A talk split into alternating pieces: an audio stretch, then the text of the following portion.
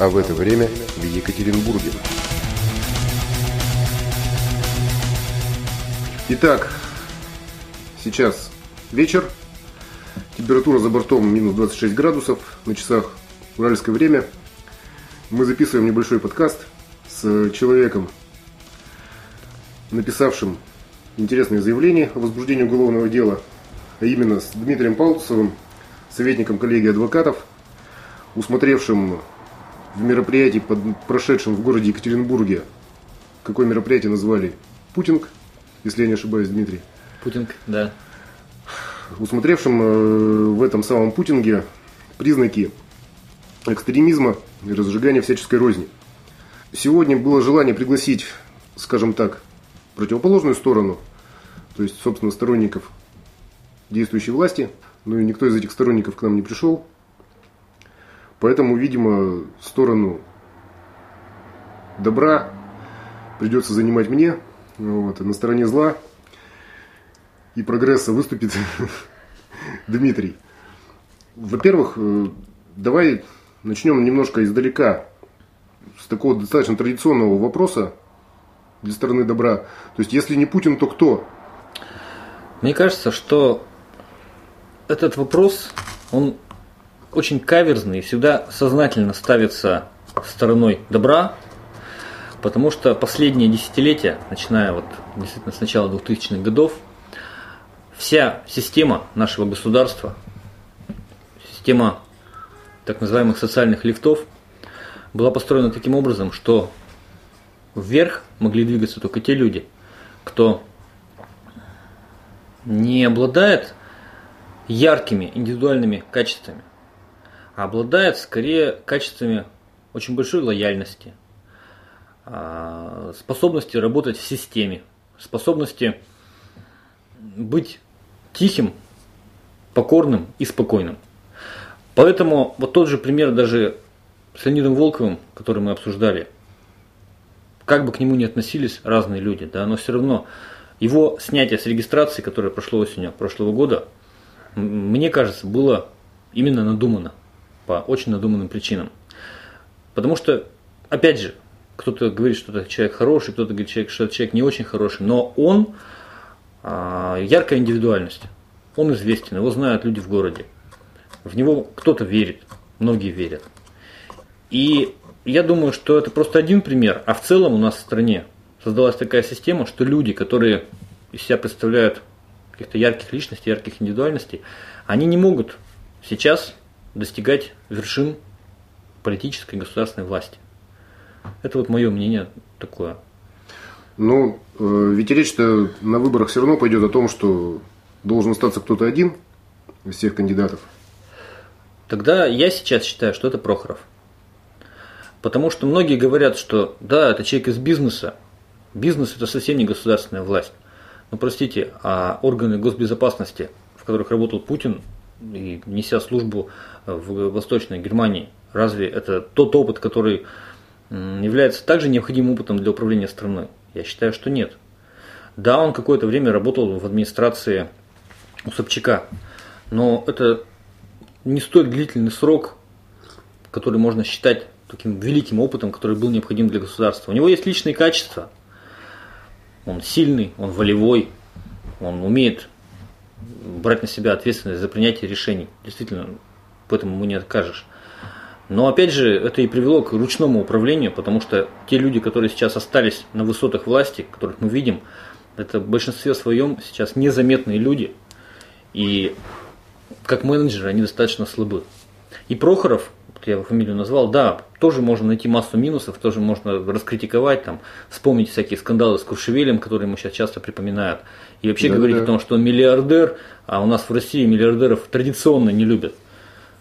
Но на самом деле, если человек миллиардер, на мой взгляд, это не минус ему, а скорее все-таки плюс. Потому что он начинал при прочих равных тогда, когда у всех был шанс заработать свой первый миллион и свой первый миллиард.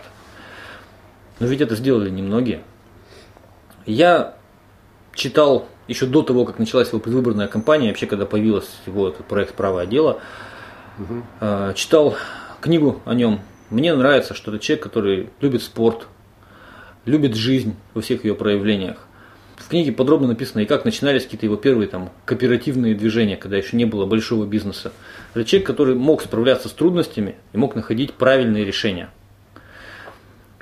Опять же, у меня сейчас получается, что прям вот у нас Прохоров такой идеальный, но вот из, при, при том богатстве выбора, который нам сейчас предложили, Богатстве в кавычках. да, вот такое богатство, если еще там вспомнить Жириновского, Зюганова, Миронов.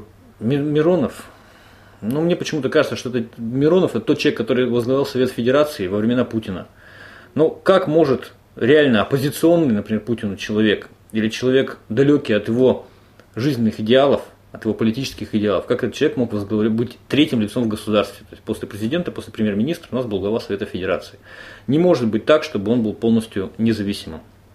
Прохоров сравнительно новая фигура, человек из бизнеса. То есть ведь на самом деле управление государством во многом, во многом, не везде, но в ряде пунктов, это решение бизнес-задач. Это управление людьми, управление персоналом, а, решение каких-то кризисных ситуаций, которые возникают как в бизнесе, так и при управлении, при управлении государством. Поэтому мне кажется, что мне придется 4 марта дать свой голос за Михаила Прохорова. Ну вот, уже по крайней мере интересно, поскольку, например, я до сих пор не определился, за кого я буду голосовать, хотя я вроде бы сейчас представляю сторону добра, но тем не менее.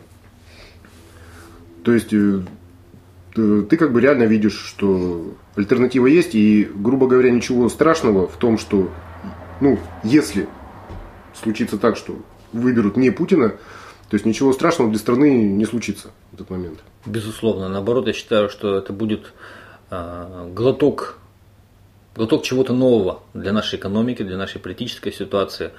Начнутся изменения, и учитывая, что сейчас в стране достаточно уже сильный сформировался средний класс, ну, те же вот митинги, при всем моем, например, критичном к ним отношении, я на них не ходил, у меня принципиальная позиция, я как бы не хочу на них ходить, я считаю, что это не то, да, но эта тема может быть для отдельного тоже разговора.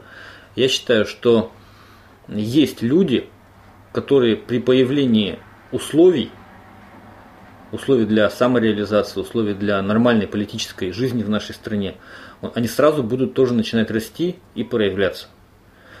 И как только эта возможность возникнет, у нас появится куча новых фамилий, куча новых лиц. И Прохоров, может быть, будет просто, например, промежуточным, временным даже звеном. Я не думаю, что он заберет власть там, на 12 лет, как это сделал Владимир Владимирович. Он даже сам, как человек из бизнеса, я думаю, может быть, быстро устанет от власти. Потому что это большая ответственность, большая нагрузка, это тяжело.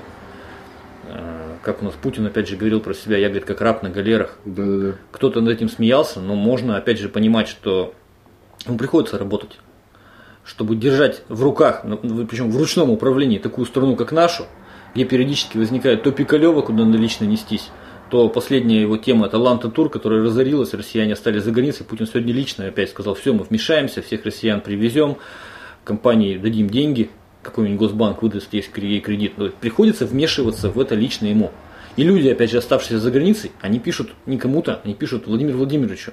Владимир Владимирович, вы вызволите нас отсюда, мы тут попали. Хотя, в принципе, логичнее было бы, если бы это была нормальная, эффективная действующая власть в стране, обратиться там, в Министерство туризма и спорта, там, ну, кто-то, кто должен именно этот сектор курировать. Но люди никого там не знают. Там нет таких персон, к которым можно обратиться и сказать, спасите нас, мы остались без денег на чужбине. Все тут же вспоминают про Владимира Владимировича. Так же и с Пикалева, да, то есть когда у людей там возникла проблема с закрытием производства, они потеряли работу, потеряли зарплату, они тоже могли ведь обратиться там в соответствующее профильное ведомство, причем даже местного уровня, регионального уровня. Но люди уже давно привыкли, что сейчас в стране, если что-то хочешь добиться, надо идти напрямую к Владимиру Владимировичу. Иначе упрешься в застой и болото неэффективных чиновников, которые просто любую инициативу, любую просьбу зафутболят, затаскают по кабинетам и все это погрязнет в какой-то бумажной волоките. А людям нужно жить здесь, сейчас, у них есть семьи, у них есть дети. Вот в этом неэффективность этой системы. То есть он взял все на себя. Это тяжело и для него, и для страны. А вообще в нашей стране может э, сложиться такая ситуация, что ей будет управлять не один человек, да, то есть как при монархии у нас был царь, потом у нас был ряд вождей, единственных тоже и неповторимых. А то, что это будет некая система, в которой, в принципе, смена президента, ну, не воспринимается как нечто катастрофическое. То есть вообще такую систему вот у нас реально создать или нет? Или может быть у нас какая-то настолько азиатская страна или там. Мне, ну, кажется, вообще многие... мне кажется, азиатская все-таки. Я вот правильный вопрос. У меня даже, опять же, в моем блоге есть пост, называется Россия восточная страна с вопросительным знаком. У меня коллега по моему вузу, кандидат исторических наук Алексей Иванов, у него есть классная книга, посвященная как раз такой экономической истории, начиная там от древнеегипетских времен и до современных. И вот он как раз там приводит очень яркие цитаты, которые читаешь, и ты думаешь, что ты читаешь про нашу сегодняшнюю страну. Там идут цитаты про чиновников, про систему кормлений, которая образовывалась на местах. А потом я в конце этого поставлю, даю ссылочку, что на самом деле все это писалось о, например, там, Руси, даже не Руси, а восточные государства, восточные вот эти монархии, там, средневековье. И вот хоть тысяча лет прошла, и хоть мы уже вроде не в средневековье, не, не живем не, не, не на глубоком востоке, но все равно страна-то осталась такой же. И поэтому, конечно, у нас всегда во главе страны есть кто-то один. То есть вот эта царская вот эта система, правильно говоришь, она у нас осталась. Да? То есть был Сталин, который был лидером, был э, ну, даже, даже Горбачев, да, был Ельцин. То есть у нас всегда все держалось на ком-то одном. Но опять же, даже во времена Ельцина, чем они мне больше импонируют, что помимо самого Бориса Николаевича было много людей, которые при нем выросли, которые при нем сформировались как политики, как бизнесмены, и которые до сих пор, в общем-то, видны до сих пор в обойме. Они росли в его время. Поэтому мне кажется, что, конечно, у нас всегда должен быть какой-то сильный и интересный лидер, в которого люди будут верить. А, но он должен быть окружен тоже и эффективными, и интересными людьми, которые смогут бремя власти разделять вместе с ним, ну и ответственность тоже. Угу. Понятно. Ну, я думаю, все-таки нужно перейти к заявлению, которое явилось таким информационным поводом своеобразным для сегодняшней беседы. Ты здесь пишешь, я сейчас посмотрю, что 28 января 2012 года в городе Екатеринбурге на привокзальной площади с 14 до 15 часов прошел митинг Считаем, что выступления некоторых ораторов имели признаки возбуждения социальной вражды. Ну, вообще, вот лично мне кажется, что нынешняя избирательная кампания вообще носит достаточно резкий характер. То есть достаточно такие громкие заявления делаются, ну, достаточно резкие со всех сторон. Где-то, возможно, на грани фола, то есть уже на, на грани приличия, скажем так. Ну вот ну, именно возбуждение социальной вражды. Я даже не знаю, как здесь сказать, но простой вопрос. То есть ты действительно считаешь, что то, что говорилось на этом митинге, э, направлено на возбуждение социальной вражды, или может э, послужить причиной возникновения такой вражды, да, и что реально вот некие рабочие, допустим, побывавшие на этом митинге или посмотревшие его по телевизору, возненавидят э, социальный класс блогеров или там ну интеллигенцию интеллигенцию да. ну может быть офисный планктон да или как там планктон можно назвать вот. да то есть что-то действительно э, подвигает их каким-то действиям то есть что вот ну неужели слова сказанные вот с трибуны они являются неким преступлением я бы даже начал отвечать на этот вопрос немножко с другого конца. Мне хотелось бы, чтобы это наше заявление, подчеркиваю наше, потому что его подписал не я один, да, здесь есть целая группа, кто его подписывал. Я его не считаю таким жутко оппозиционным заявлением. Это не какой-то демарш оппозиции. Более того, яркие оппозиционеры, такие, например, как тот же Леонид Волков или Эдуард Журавлев, они, наоборот, отказались что-либо подписывать и раскритиковали меня, сказав, что это кровавый режим, это кровавая 282 статья, по которой куча людей свободомыслящих была наказана. Поэтому мы не можем на эту статью ссылаться, потому что эта статья должна быть убрана вообще из Уголовного кодекса. А я, когда писал это заявление, я как раз пытаюсь быть где-то посередине в данном случае – Потому что на самом деле я считаю, что мы единый народ, мы одна страна, мы все граждане России. И, безусловно, мы можем и должны находить понимание между собой вне зависимости от нашей классовой принадлежности, от нашей социальной принадлежности.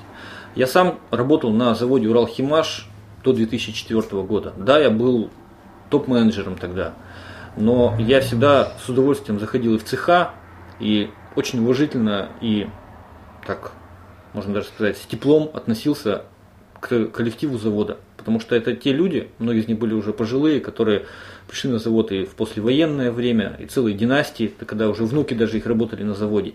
Это вызывает уважение. Ты видишь, что это люди, которые действительно люди труда, которые они очень интересны, с ними даже интересно всегда было пообщаться.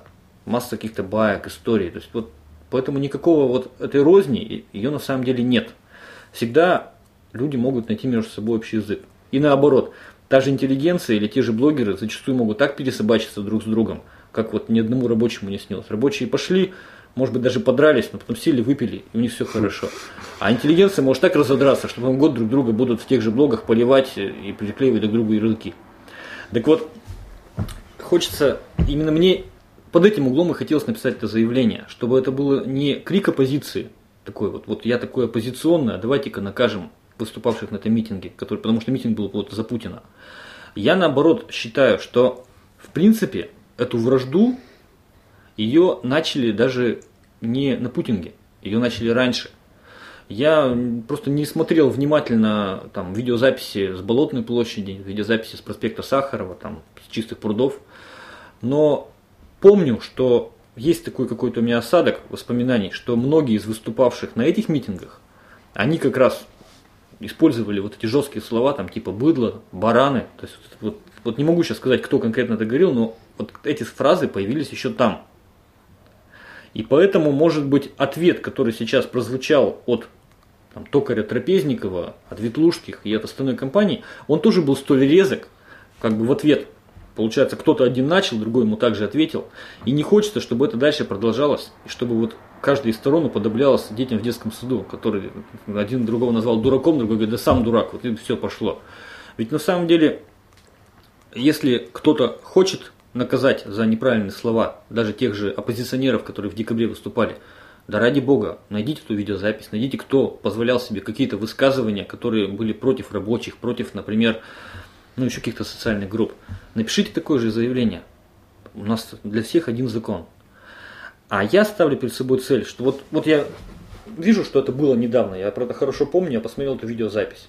И так как мне, как мы начали в начале разговора, все-таки ближе, конечно, позиция, оппози... позиция оппозиции, извиняюсь за эту автологию, угу. да, то я как бы не вижу для себя каких-то моральных таких преград, ну, попробовать нанести какой-то, ну не удар, это громко сказано, но какой-то выпад в адрес тех, кто вот допустил высказывание по поводу розни. А рознь, она, отвечая уже прямо на поставленный вопрос, я считаю, она есть. Потому что если только Трапезников говорит, как он говорит буквально, а, настало время сказать нет этим клоунам с Болотной площади. Этих козлов сюда, на Урал, в рабочие коллективы. Мы сделаем их. То есть однозначно эту фразу нельзя называть очень мирной. Она далеко не мирная. В этой фразе прослеживается четко, что людей, кто собирался на Болотной площади, он считает клоунами и козлами. И то, и то слово в русском языке имеют явно негативный оттенок. Кроме того, он говорит о том, что этих людей мало того, что они просто клоуны и козлы, но он имеет побудительный мотив. Он говорит, их мало, их надо из Москвы сюда, на Урал, в рабочие коллективы, где мы их сделаем. Что он сделать, сделать хочет из этих людей, он, конечно, не сказал, но явно ничего хорошего с ними он сделать не хочет. Из контекста и вообще из э, всей мимики его выступления, как он махал руками, и брызгал слюной.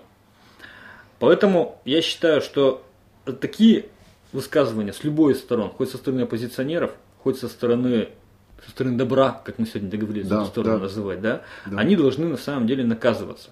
Я, конечно, не верю в то, что наш следственный комитет сейчас разбежится и возбудит уголовное дело. Но, будучи человеком, занимающимся работой на правовом поле, я знаю, что когда появляется заявление, а, какие бы у нас правоохранительные органы не были, может быть, ну, ангажированные, да, там, но они все равно обязаны пригласить для дачи объяснений тех лиц, кто поименован в этом заявлении, сделать какие-то запросы по поводу того, кто этот митинг организовывал, там, какие-то видеокадры из него выдернуть.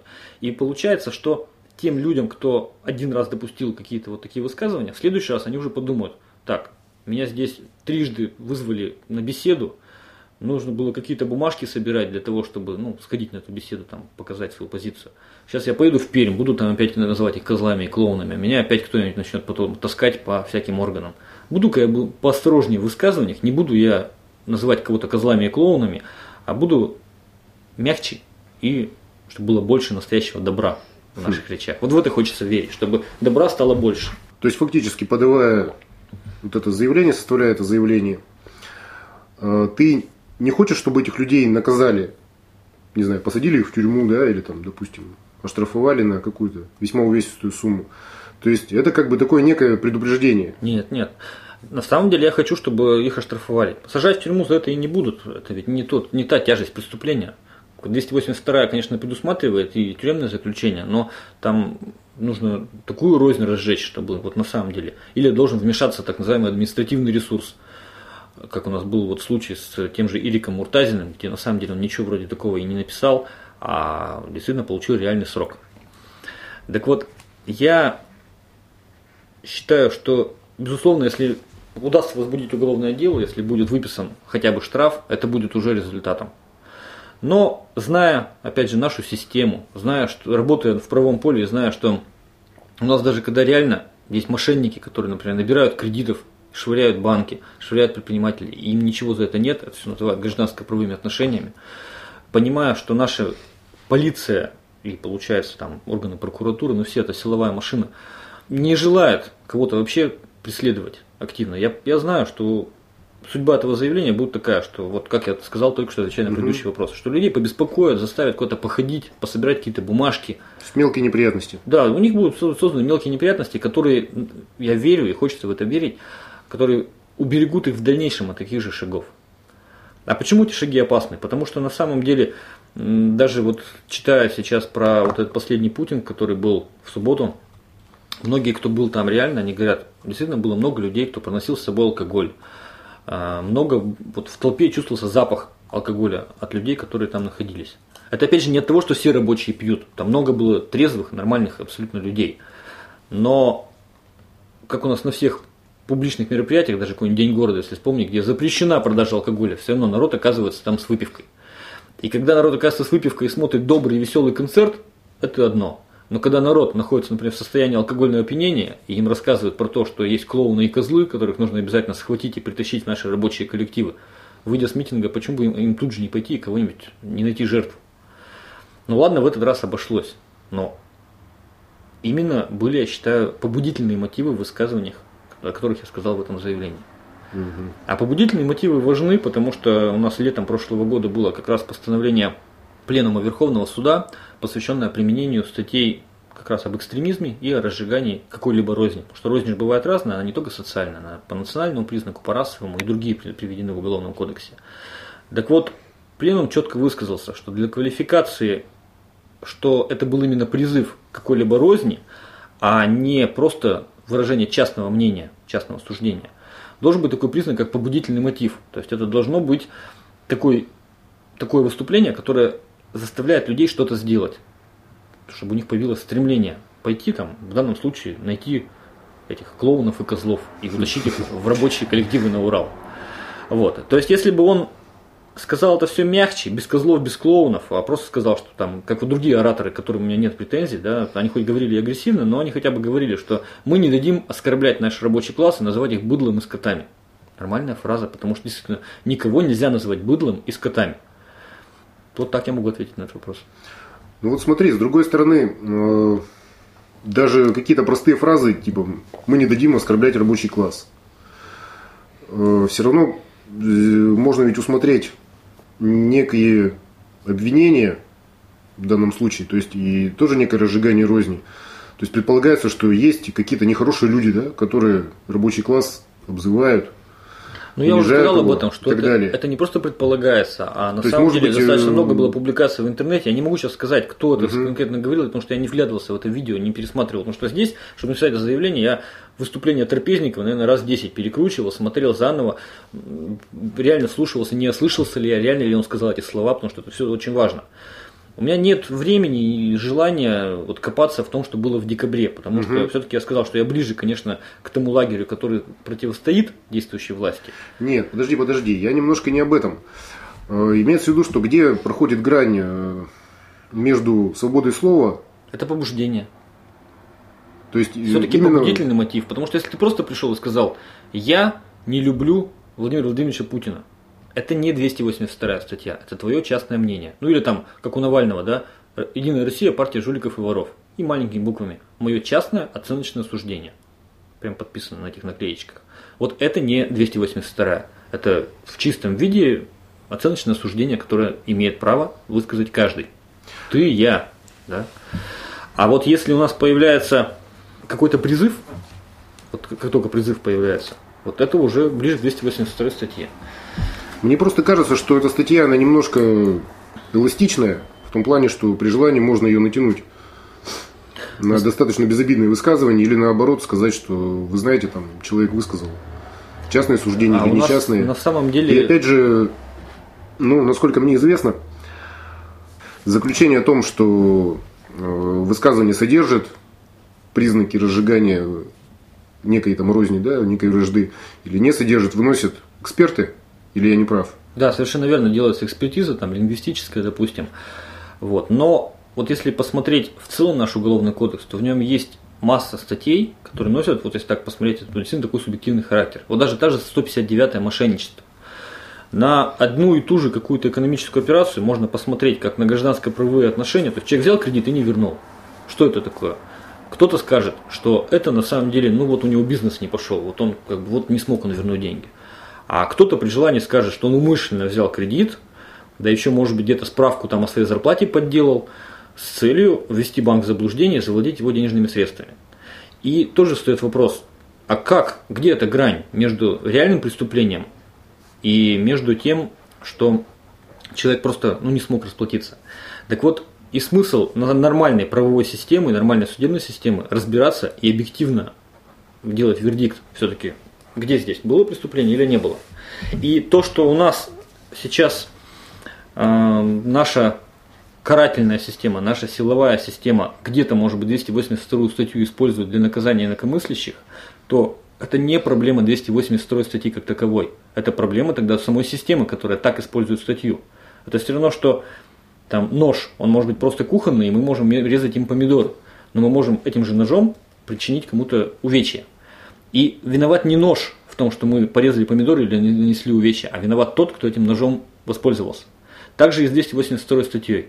Если ее сейчас убрать, то у нас получается можно спокойно призывать к разжиганию той же национальной розни и говорить там, ну не буду цитировать все эти лозунги, которых тоже полно у наших националистов, а, но это должно быть наказано. У нас одна страна, один народ.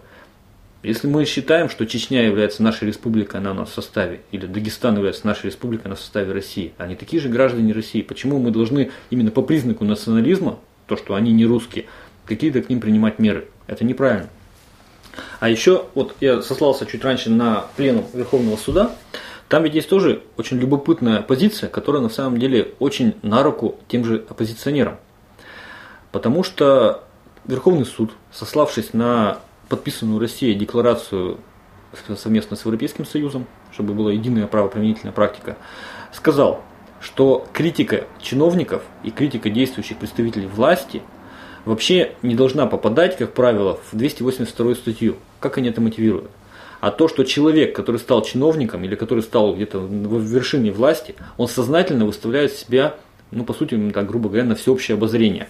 И он сознательно ставит себя в положение, открытое для критики. Потому что есть частная жизнь, то есть, допустим, я у себя дома, ты у себя дома. Но когда мы с тобой приходим, например, в Кремль и начинаем говорить, что я представитель правительства Российской Федерации, тут же мы становимся открыты для критики. Это получается, мы вот сами сделали этот выбор. Не хочешь, чтобы тебя критиковали, не иди. Исходя из этой концепции, и Верховный суд сказал, что критиковать власть можно, и это не должно являться криминализирующим признаком. Потому, то есть вот даже такая специально сделана оговорка. Поэтому я считаю, что так уж бояться 282 статьи не надо. Еще раз посмотрел я практику, которую мои комментаторы в моем блоге мне писали, говоря о том, что 282 статья это кровавая. В основном очень масса, много примеров, это именно в отношении националистических высказываний. Примеров, где людей за критику там, экономической политики власти, за критику, может быть, там, несвободных выборов, чтобы их наказывали по этой статье, я не нашел. Ну, был один достаточно вопиющий случай, когда человек у себя в блоге, ну или где-то в интернетах, э, написал фразу, что-то типа то ли вешать неверных ментов он призывал, то ли еще что-то такое. И он, собственно говоря, попал как раз вот под эту 282 статью, что он разжигает э, рознь там, в отношении сотрудников Денис, ну ты сам милиции. слышишь, если он призывает вешать кого-либо, это уже призыв. Это есть побудительный мотив этой фразе. О чем ну, я сказал. Можно же сказать, что это просто некое эмоциональное высказывание. Побудительный. Вот Верховный суд, и я с ним склонен согласиться, он именно говорит, надо фразу анализировать с точки зрения того, побуждает ли она каким-то действием или нет. Ну, хорошо, тогда... А здесь действительно субъективно. Ты правильно говоришь, что вот это уже, конечно, мы переходим в поле субъективности, потому что кто-то скажет, я считаю, что меня бы это ни к чему бы не подвигло. Ну, можно сказать, что это некая метафора литературная или гипербола, да? То есть Но это вопросы, это вопросы и предмет доказывания как раз в уголовном процессе, который и должен делаться. То есть это опять же как мой пример с ножом. Если у нас есть э, судебная система и правоохранительная система, которой мы все можем доверять, если бы она у нас была, то никто бы и не критиковал 282 статью. А если у нас... Но, с другой стороны, если... может быть, сформулировать законодательство таким образом, чтобы его нельзя было трактовать невозможно. Вся история вообще права, которая тысячелетиями складывалась, она все равно была основана на субъективном суждении судьи. Даже более близкие мне арбитражные процессы, которыми я больше занимаюсь, потому что я вообще-то не уголовник, то есть не занимаюсь уголовной практикой, а, там прямо написано в арбитражном процессуальном кодексе о том, что судья оценивает представленные доказательства по своему внутреннему убеждению – то есть это говорит о том, что все равно в любом случае, как, как бы стороны не доказывали то, что ну, свою позицию, все равно где-то будет ну, та грань, за которой начинается субъективность, внутреннее убеждение какого-то лица, которое поставлено для разрешения этого конфликта. Продолжение следует.